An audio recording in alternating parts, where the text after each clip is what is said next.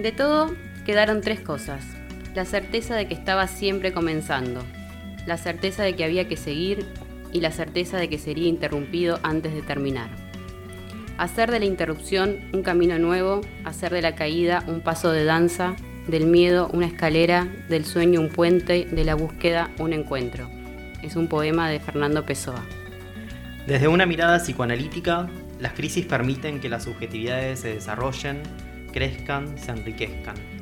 Toda crisis implica una dinámica de pérdida y de ganancia, de duelo, y por ello un movimiento subjetivo de renovación y creación creativa. Algo así como que las crisis motorizan los cambios. Soy Vale. Soy Fede. Soy Sofi. Y estamos en Crisis.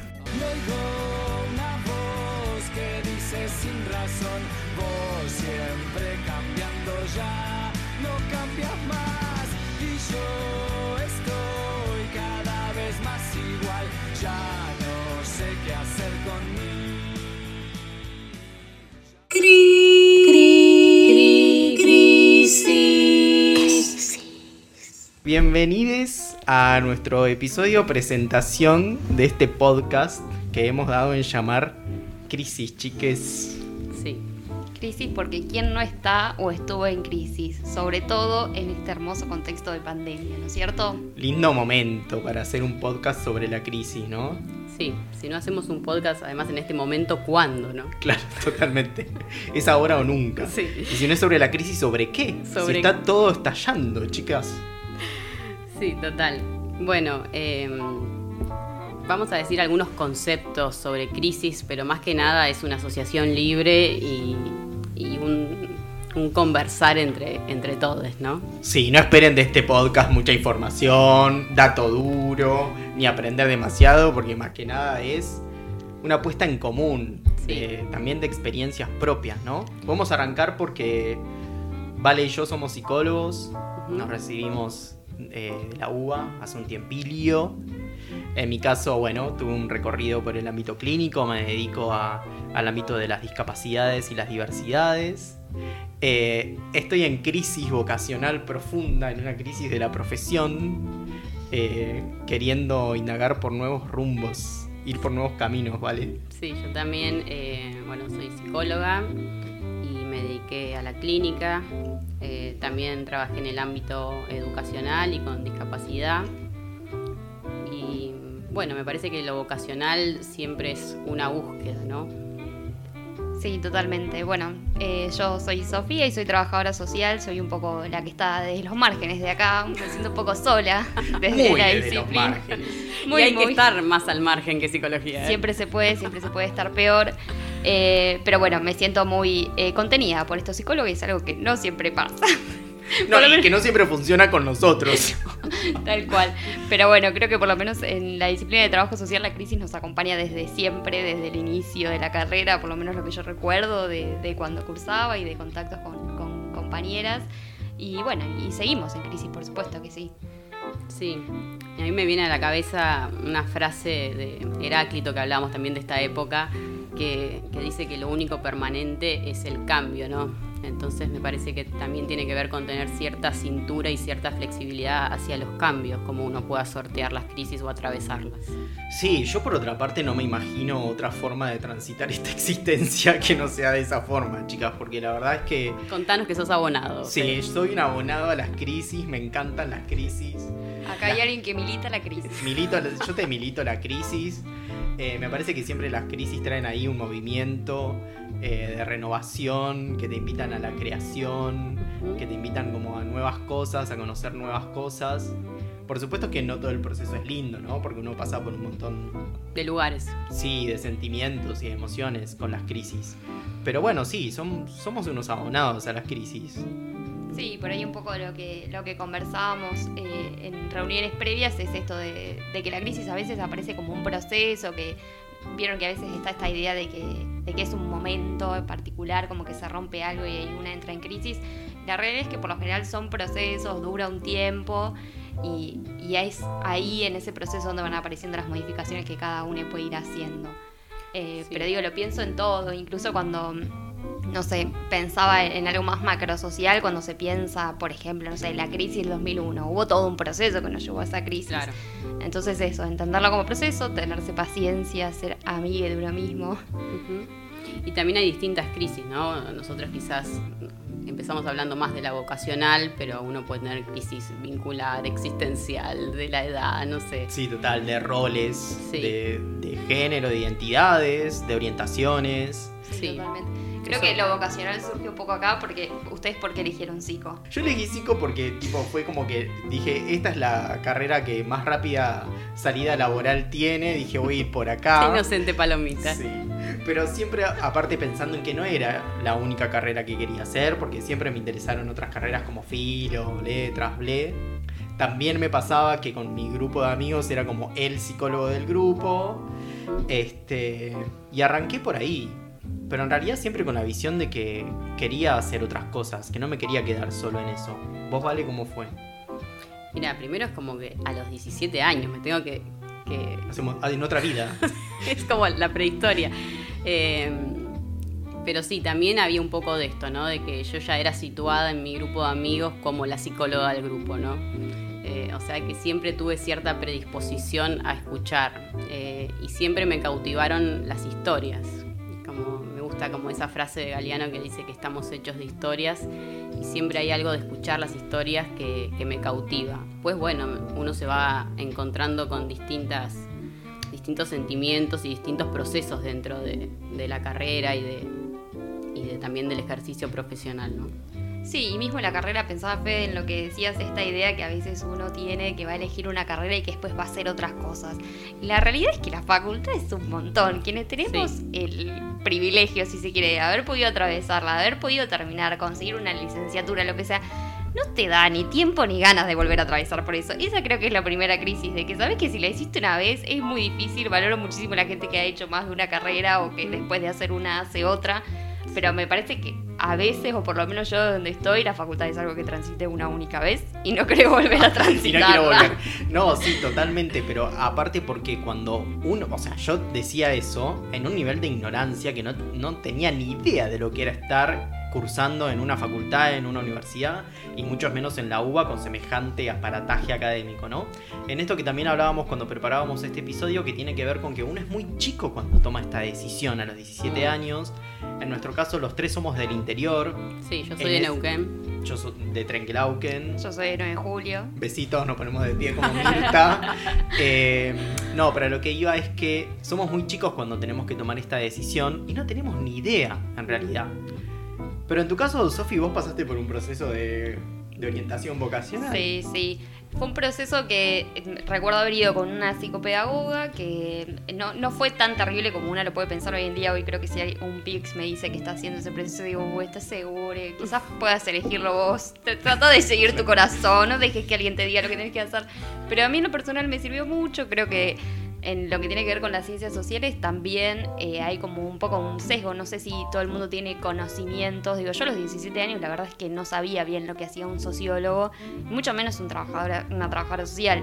Así que en eso me sirvió y me orientó y me definí por esa carrera porque era en la que más me veía. También soy consciente de que me definí por esa carrera por, por tener un prejuicio con otras disciplinas y decir, bueno, voy por esta porque por estas dos no. Por ejemplo, psicología era algo que me interesaba, pero lo tenía muy asociado al trabajo en consultorio. eh, por lo tanto dije, bueno, no, en esta no me veo. Hiciste bien, hiciste bien. Muy visionario lo tuyo. No sé si bien, bien. Pero bueno, por suerte me encontré eh, a lo largo de mi ejercicio profesional con, con psicólogos que no solo hacen consultorios, ¿no? Como que descubrí otra faceta de la disciplina. Pero bueno, ahora ya es tarde, no voy a estudiar psicología. No me interesó No tanto. voy a volver, basta. No, ya no. dije que no quiero volver a la universidad. No, y que somos conscientes del privilegio que es poder elegir, ¿no? Como en, este, en este país y ya es un montón poder elegir y más nosotros que vinimos desde el interior y que por ahí tus viejos te banquen una carrera. Total. Pero que bueno, que ese privilegio igual no quita que después eso traiga algunos mandatos o algunas crisis con esa elección, ¿no? Porque también pensábamos cuando preparábamos el capítulo desde cuándo, por ejemplo, las mujeres pueden elegir a qué se dedican. Bueno, antes eran me parece que cuatro carreras o, eras modista o eras maestra o eras ama de casa, como que no, no había mucho más para elegir. Entonces, desde que podemos elegir está buenísimo, pero eso también nos trae muchos pesos o mucho, otras cuestiones, ¿no? El hecho de haber podido elegir.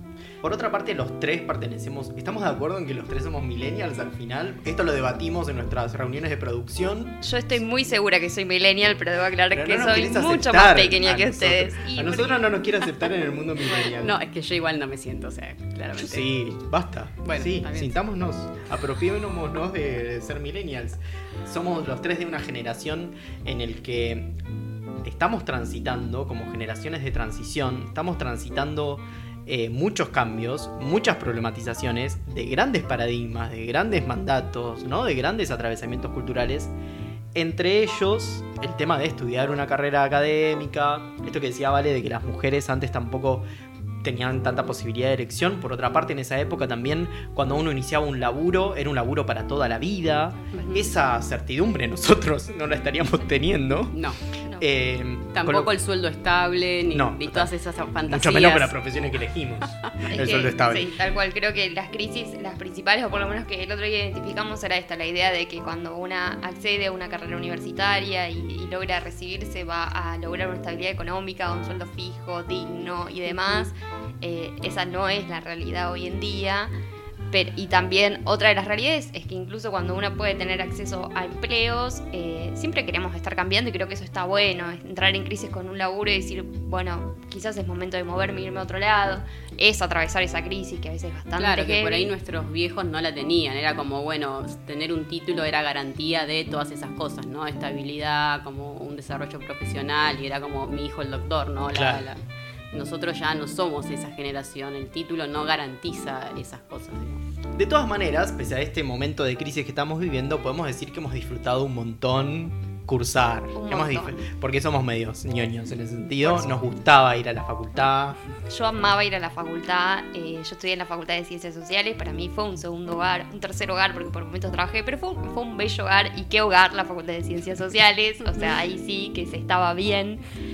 Eh, Ahí es- estaba el agite. Ahí estaba la agite, extraño mucho la Facultad de Ciencias Sociales. Yo extraño mucho la juventud, no sé si la facu. Es más, si vuelvo a ser joven, no sé si voy a una facu en realidad. Yo iba a la facultad porque se podía fumar en el aula. Básicamente eso era un mundo nuevo para mí. Pasar del secundario a poder fumar en un práctico era como un universo espectacular.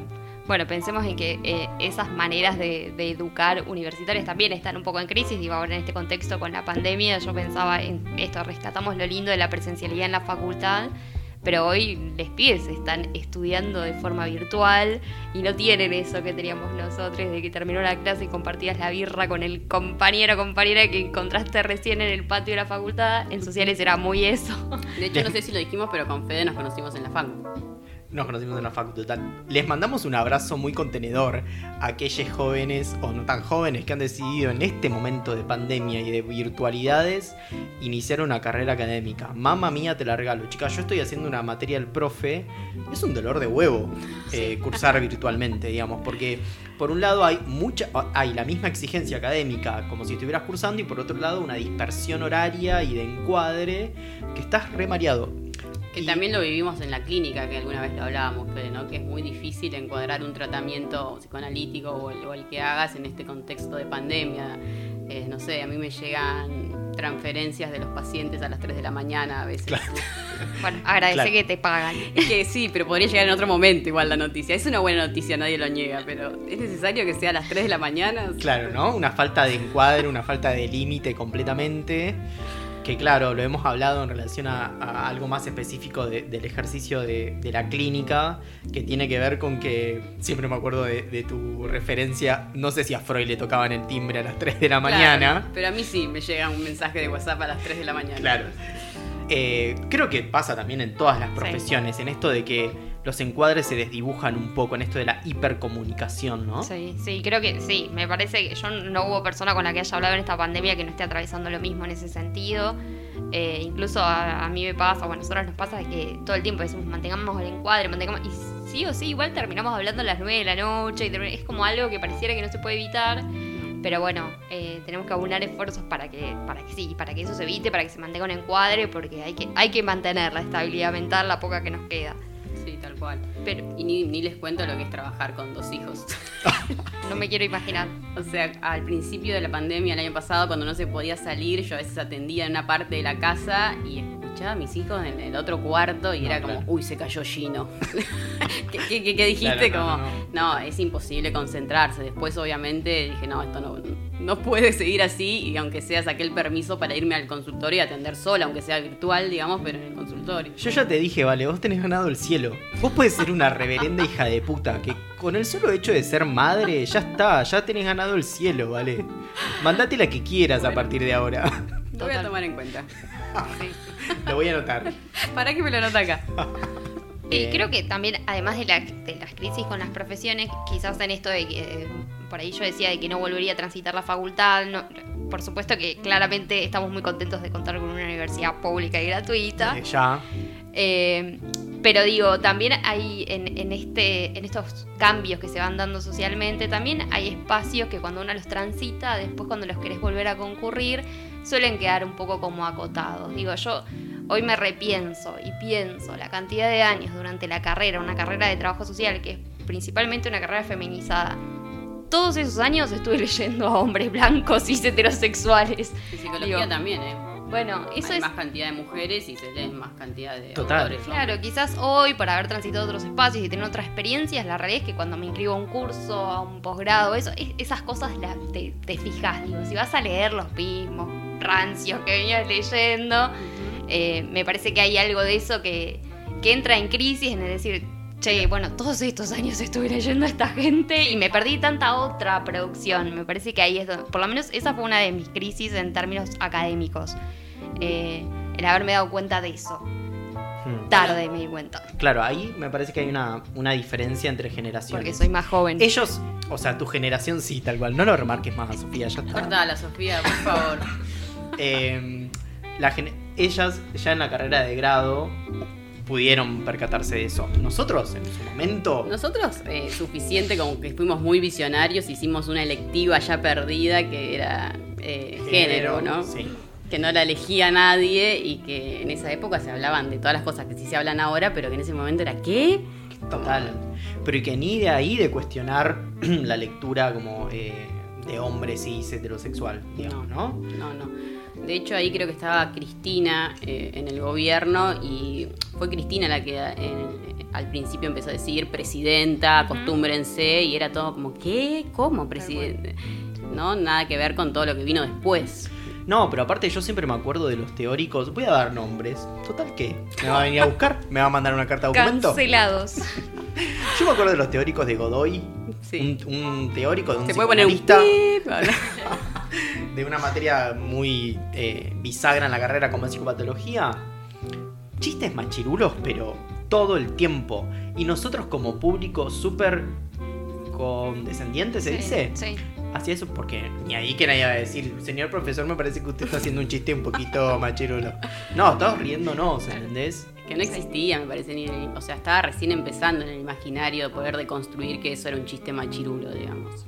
Sí, después cuando uno lo empieza a elucidar, yo por lo menos en el último tiempo de la carrera, la realidad es que la querés terminar a la carrera y no te vas a pelear con todo el mundo. Claro, porque ya estás muy cerca. Pero digo, igual yo creo, confío, intuyo que en eso eh, la facultad o la academia ha tenido que tener nuevas incorporaciones. Digo, también me parece que las generaciones de hoy no se van a...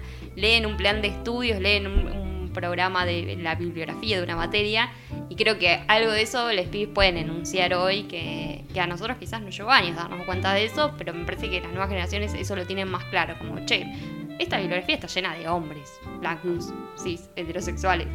¿Podemos leer otra cosa? Sí, más allá de que me parece, digo, no sé. Digo, de pronto me parece... Digo, de pronto me parece, es, es una reflexión que no está sustentada en nada, como todo lo que estamos diciendo. Por supuesto. básicamente. Hay carreras y carreras. Yo creo que psico tradicionalmente tiene un, perfil como mm, más heteronormativo y patriarcal que quizás una facultad Sí. como ciencias sociales donde hay más reviente en ese sen- reviente en el sentido de, de cortar con eso, de romper con eso, ¿no? Aparte de sociales quiere romper con todo, no importa que si hay algo para romper, ahí estamos. romper. Ahí estamos para romper. Qué de- así somos. Sí, sí, eso tal cual.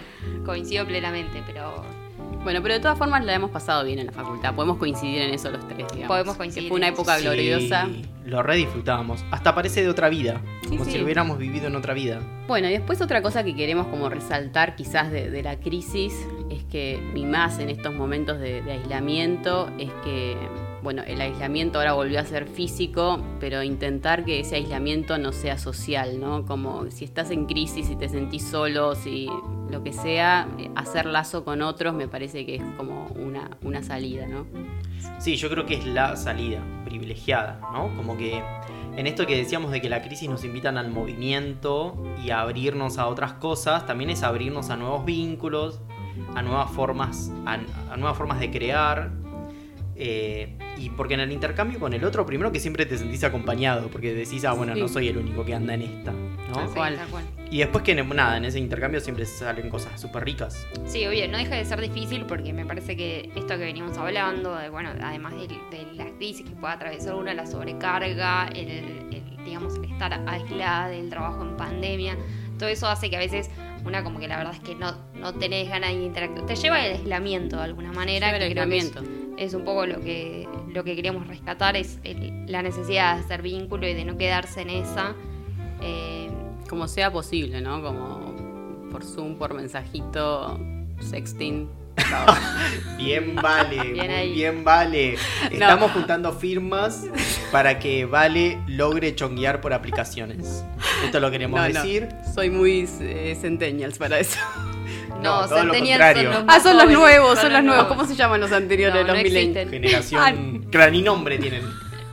Bueno, soy una NN, ¿no? No, ¿Sabes por qué no tienen nombre? Porque no se bajan aplicaciones para conocer gente. Claro. Por eso no tienen nombre. Ay, soy una NN. Vos te quedaste en el MSN y el zumbido. Y- Sí, yo soy muy, fui muy zumbiada, pero después de eso. Yo te no. notaba así como con. con Yo voy y tiemblo por la calle. así, de repente zumbeo. Bueno, de rep- igual creo que las aplicaciones te permiten otra manera de relacionarte que no un zumbido como era el MSN, que era eso que, que te, te presionaban para que respondas. Me- no ya, ya eso es indicio de algo tóxico. Tóxico, salí de ahí. Salga de ahí, hermana. Aparte había que, que como que decodi- decodificar ese zumbido, ¿no? Como qué me está queriendo decir con ese zumbido. Eh, pero no, no, las aplicaciones no son. Bueno, no importa, como puedan, como les dé, hagan lazo Hagan con el lazo. otro, con el otro. Creen colectivamente. La, siempre la creación colectiva es mucho más rica y es posible porque la creación en el aislamiento No. es una rumiación en uno mismo. en Es realidad, una no es paja ninguna mental creación, solamente. A lo que estamos muy acostumbrados. A los que también somos abonados. Pero sepan que estamos haciendo un esfuerzo enorme por romper ese aislamiento. Por no quedarnos en esa paja mental solamente. Bueno, pero dejemos de ventilar tanto y vayamos como a, a lo concreto, ¿no? Que como la idea era esa, ¿no? Que ace- aceptar la crisis como un proceso, amigarse con ese proceso, con esa búsqueda y no querer todo el tiempo taponar la pregunta, ¿no? De, bueno, ¿por qué estoy en crisis? ¿Qué me pasa? Ya lo tengo que resolver, busco un nuevo trabajo, renuncio, no sé, me cambio de carrera. Eh, quizás está bueno un tiempo sostener la pregunta y esa tensión para que poder buscar ahí algo del, del deseo, ¿no? De uno, de que... El proceso no es fácil, desde ya, tiene sus complicaciones. Este, es un proceso, es una montaña rusa ese proceso de emociones. Eh, Bueno, pero eso también es una búsqueda, ¿no? Amigarse con las crisis y con las búsquedas. bancar el proceso, pensar que, que, que el tiempo ayuda también como a acoma- acomodar los melones, digamos. Ujú. Eh, y que también en esa búsqueda y en ese proceso está bueno como conectarse con lo que uno va sintiendo, digamos. Más allá de que es re difícil a veces, está bueno conectar un poco. Suena muy lindo, ¿no? Pero Sí, y el trabajo como psicólogos eh, muchas veces está en el imaginario que es muy solitario, ¿no? Uno está solo en el consultorio con el paciente, pero mm, a vos también te pasó, Fede, que eso te va quemando. O sea, si uno no hace red ahí, no sé, ya sea en el análisis propio o en supervisión o al menos en charlar con otros colegas, el peso de llevar adelante un tratamiento o la dirección de una cura es muy pesado.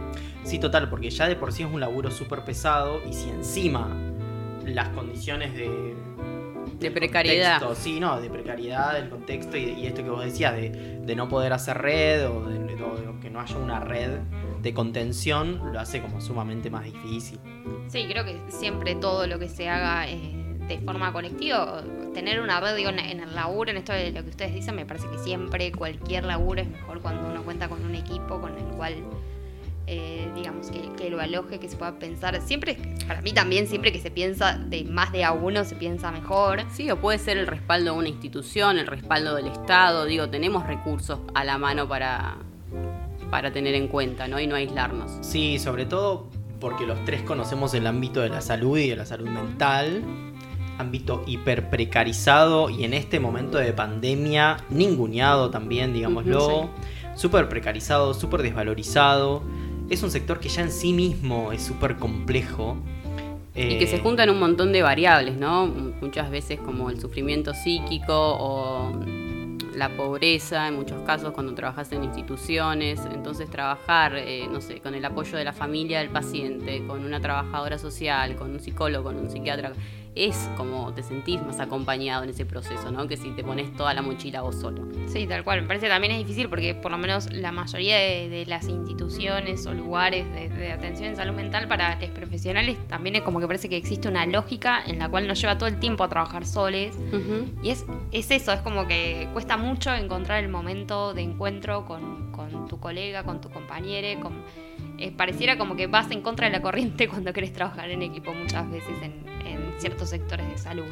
Digamos que la facultad, por lo menos en psico, pasa que te reforma para una práctica individualista e individual. Nos la pasamos haciendo grupo durante toda la carrera, pero sin embargo hacer grupo no siempre significa construir colectivamente, ¿no? Una cosa es hacer un grupo para un trabajo práctico, que encima lo terminas detestando porque es un dolor de huevo, pero mm, eh, digo, qué sé yo, en el caso de psico que te orienta específicamente a la práctica clínica en consultorio privado, es orientado a una práctica individual. Sí, déjeme decirle que esa formación de psico eh, a nosotros nos pesa un montón, porque es algo que siempre dijimos y criticamos, que, a veces se ve eso, de que Pero para, nosotras, para, ¿ustedes quiénes son? nosotras somos la, ¿Quiénes la mejor... No, pero me parece... asi- asistentes sociales? Quiero somos- Chao, me voy. Eh, no, pero como trabajadores sociales, muchas veces todas las, hay como mucha formación de lo que es la interdisciplina, lo que tiene que ser, como que nos comen la cabeza con cómo es, se trabaja mucho en, en grupo y en equipo, es como que es una carrera que es muy difícil trabajar sola y la verdad es como que quienes lo hacemos decimos siempre no trabajar soles. Y te pasa que encontrás con otras te encontrás a veces con otras disciplinas que no, no les sale tan fácil ese laburo en equipo. Eh, y creo que en parte eso se ve un poco, como que, no sé, a mí por lo menos de mi experiencia me pasaba como que, bueno, no, no, este ya es, es mi ranchito, acá es como que no te podés meter y como, ay, chiquis, es el mismo paciente. Nos estamos poniendo re académicos, Sí. pero yo quiero tirar Sí. este bocadillo porque siempre lo quise decir. Es verdad. Desde que cursé con Alicia Stolkiner siempre lo quise decir porque la escuchaba a ella y yo decía, yo quiero decir esto alguna vez. Dale, es el momento ahora que es el estamos en momento, radio. ya que tiró la pelota, se la voy a devolver. No. ¿Puedo decir algo antes de que Sí, sigas? decime. Eh, nosotras leemos más a Alicia que ustedes. Sí, seguramente. Le mandamos un beso enorme a. Alicia porque referente total. Eh, si nos estás escuchando. Este, Perdón, si nos está escuchando, perdón. Porque tiene que ver con que la formación del psicólogo es heredera del discurso médico hegemónico. Sí. El psicólogo tiene unos aires de médico, ¿no? De que se cree médico. De quiere, que quiere ocupar ese poder, ese, eh, ocupar ese poder de, de médico hegemónico. No sé si usted está de acuerdo, colega. No. No, me parece que sí, pero que, que en realidad no, es- no sale beneficiado nadie, ni el paciente, ni el psicólogo, ni el trabajador social de aislarse, ¿no? Entonces hay que bajar como el narcisismo y, y, y todos la pasan mejor, digamos. Esa fue, por lo menos fue mi experiencia profesional, ¿no? Eh, Siempre Hay que me mucho sent- ego en nuestra profesión. Claro, pero yo siempre que me sentí respaldada o acompañada pude trabajar mucho mejor que sintiéndome sola. Para mí, la, o sea, la clave en ese sentido es pensar con otros, por más que no sea toda la intervención, vamos todos juntos de la mano a hacer Que ahí esto, está la riqueza también, que no todos piensen Claro. igual, ¿no? Poder incorporar miradas. Totalmente, totalmente. Y que uno no sabe que, que faltaban esas miradas hasta que las escucha. Y es estar abierto a eso, me parece. Sí, totalmente. Bueno, pero más allá de la... Vamos a romper con la academia, vamos a salir de la academia un poquito. Eh, nada, lo que habíamos pensado también para este primer episodio de remarcar, así como recién remarcaba Vale lo de la necesidad de construir lazos con los con los otros, eh, que bueno, que somos sujetos de nuestra época que estamos sujetados a, lo que, todo lo que está viviendo, estamos viviendo, eh, no solo por la pandemia, que es una crisis humanitaria, está todo estallado, chicas. Yo no sé muy bien a dónde va todo esto. ¿Alguien sabe? Amigate con la incertidumbre, como dice Bullrich. Hay que aprender a transitar en el caos. No, sí, y eso y algo que me enseñó la pandemia es vivir al día a día. Ya sí, está. la, la pandemia y la crisis económica, Sí, ¿no? sí, Vivir eso al día. Vamos de a un día a la vez. Ya no, no hay más opciones, o sea, no, no se me, no me entra en la cabeza pensar en planificar algo. Esto es el día a día. Tal cual. Como sujetos de nuestra época, nada, estamos atravesando muchas crisis de mandatos generales. No, que tengo una frase muy buena para lo que estamos hablando de Edgar Morin. Se le Que- corrió el coágulo. Sí, sí. Que dice, nadie puede edificar su pensamiento sobre una roca de certidumbre. Aunque conservemos y descubramos nuevos archipiélagos de certezas, el océano es de incertidumbre. Bueno, eso es súper difícil igual. ¿Viste cuando una está como muy segura, como que es por acá, es por acá, pienso esto, y de repente tenés que romper con algo que, digo, es, es crisis eso, pero es como tener que destruir algo sobre lo cual te habías como sentado, era tu roca, y eso que se destruya es, es muy complejo, me parece que es algo de lo que está pasando en distintos ámbitos, con distintas cuestiones. eh, como, y nada, pero es dejar de aferrarse a esa roca que ya está, ya Sí, está porque diluida. me parece que aferrarse es lo, esa rigidez es lo que más hace sufrir en algún punto, ¿no? Si bien es duro que se rompa o tener que pensar cosas nuevas, aferrarse a eso siempre es mucho peor si ya no te resuena, ¿no? Tampoco es que uno tiene que revisar todo todo el tiempo, pero si hay algo que ya te hace ruido y te sentís ahí encorsetado, encerrado, bueno, mejor que haya ahí un movimiento, ¿no? Claro, pero hay, hay tantas cosas que nos las vendieron como certezas en ese sentido y que cuesta como dejarlas o, o cuando las dejas, después quizás no hay nada y es re difícil también encontrarse que después de la certeza solo hay incertidumbre. Estas cuestiones que nosotros planteamos desde nuestro lugar de privilegio, que somos conscientes de nuestro lugar de privilegio, eh, la posibilidad de habilitarse la crisis más allá de la clase social a la que pertenezcas, ¿no? Por supuesto que estamos, ah, digamos, hay gente que necesita del día a día y no puede tomar la decisión de si se siente mal con el laburo al otro día renunciar, ¿no? Tal cual. Pero necesariamente la crisis no tiene que ver con, con renunciar al laburo en el que estás o cambiar o qué sé yo. No, La crisis muchas veces tiene que ver con... eh, un poder- cambio de posición subjetiva, Sí. digamos, frente a quizás a lo mismo, ¿no? Sí, repensarlo, eh, sentirse diferente con algo que te está pasando, poder reflexionarlo, poder conectarse con esto, con eso, ¿no? Sí, sí, coincido. Bueno, listo, chao. Bueno, Fede ya dijo todo lo que tenía para decir. listo, yo llegué hasta acá, chicos, yo ya di todo. Lo No dejaste todo, Fede. Yo Bien. no puedo más, chicos, yo estoy transpirando. Se me acabó la birra. No, bueno, pero también... eh, Te compartiría, pero no se puede. Digo, eh, a mí siempre me reconforta eh, saber o encontrarme gente en crisis en esto que decimos de hacer lazo. En la profesión pasa muchísimo como encontrarme con colegas que todo el tiempo estamos en crisis. Bueno, me siento acompañada con amigas que estamos en crisis en esta situación de pandemia.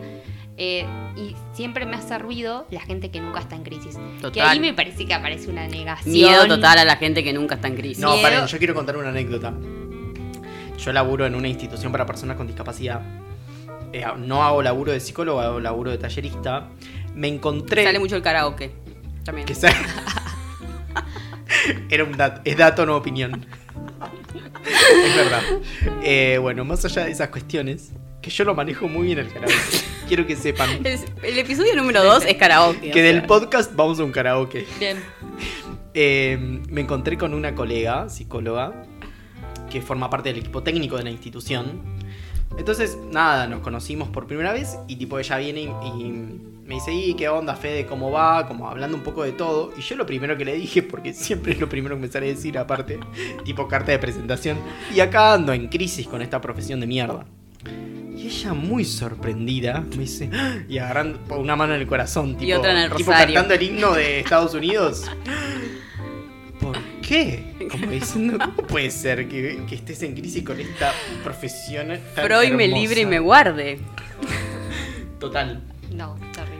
Eh, y, a, y a mí, digamos, primero lo que pensé fue, wow, qué, se- qué espejo me manda el universo, ¿no? El, el universo me manda el espejo, no me hagas esa cara. Usted no la ven, pero Sofía me acaba de hacer un levantamiento de ojo como diciendo, ¿qué, qué mensaje me Primero es manda el universo, o sea, claro, total. Eh, ¿Qué espejo qué me poco deconstruido. Déjame terminar. Perdón, perdón. ¿Qué espejo me manda el universo que yo estoy en re en crisis con mi profesión y me manda alguien que está como súper seguro de lo que está haciendo? ¿No? Nada, listo, chao. Yo me alejo de esa persona. O sea, esa persona, eh, esa persona te da todo para desconfiar. No puedes estar tan bien siempre con tu profesión. Para mí es, es alguien que está negando todo. Porque aparte, está bien, ponele que te encanta tu disciplina. Ponele. Pero está, puedes estar en crisis con el lugar donde estás trabajando. El lugar donde estás trabajando puede ser genial, pero siempre algo falta, siempre algo es necesario cambiar. Siempre algo- Si no estás viendo nada de eso, perdóname hermana, pero no estás viendo mucho. Claro.